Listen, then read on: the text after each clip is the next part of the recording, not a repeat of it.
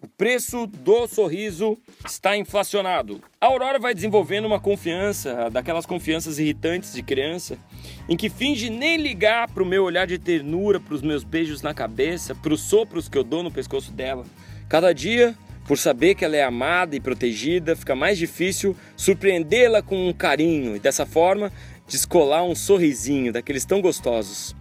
Aquelas risadas altas estão cada vez mais caras passando da cotação mero barulhinho com a boca, blu, blu, blu, e ela já ria, para o arremesso de criança o mais alto possível. O preço da risada passa por um período de inflação descontrolada.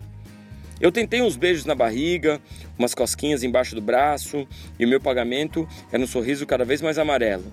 Então eu descobri que ela adora correr pelada ao sair do banho. É uma descoberta maravilhosa. Ela dá gargalhadas altíssimas quando eu grito: Vou te pegar! A vizinha do 1104, que não tem filhos, reclama muito na reunião de condomínio das risadas altíssimas perto das 8 da noite. É a gente. Só que, obviamente, o preço da risada foi subindo e o tempo sem fralda correndo pela casa teve que ir aumentando para a gente manter um nível básico de gargalhada.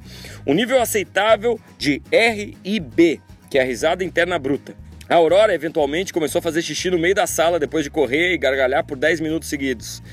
E aí eu fico brabo com a Aurora, ponho fralda nela, sob alguns protestos, sobre choros, os choros anulam boa parte do RIB aqui em casa.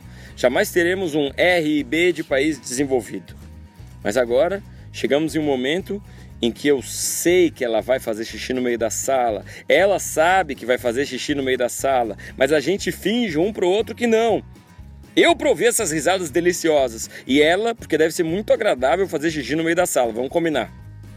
A minha mulher quer acabar com essa farra, mas somos eu e a Aurora contra ela.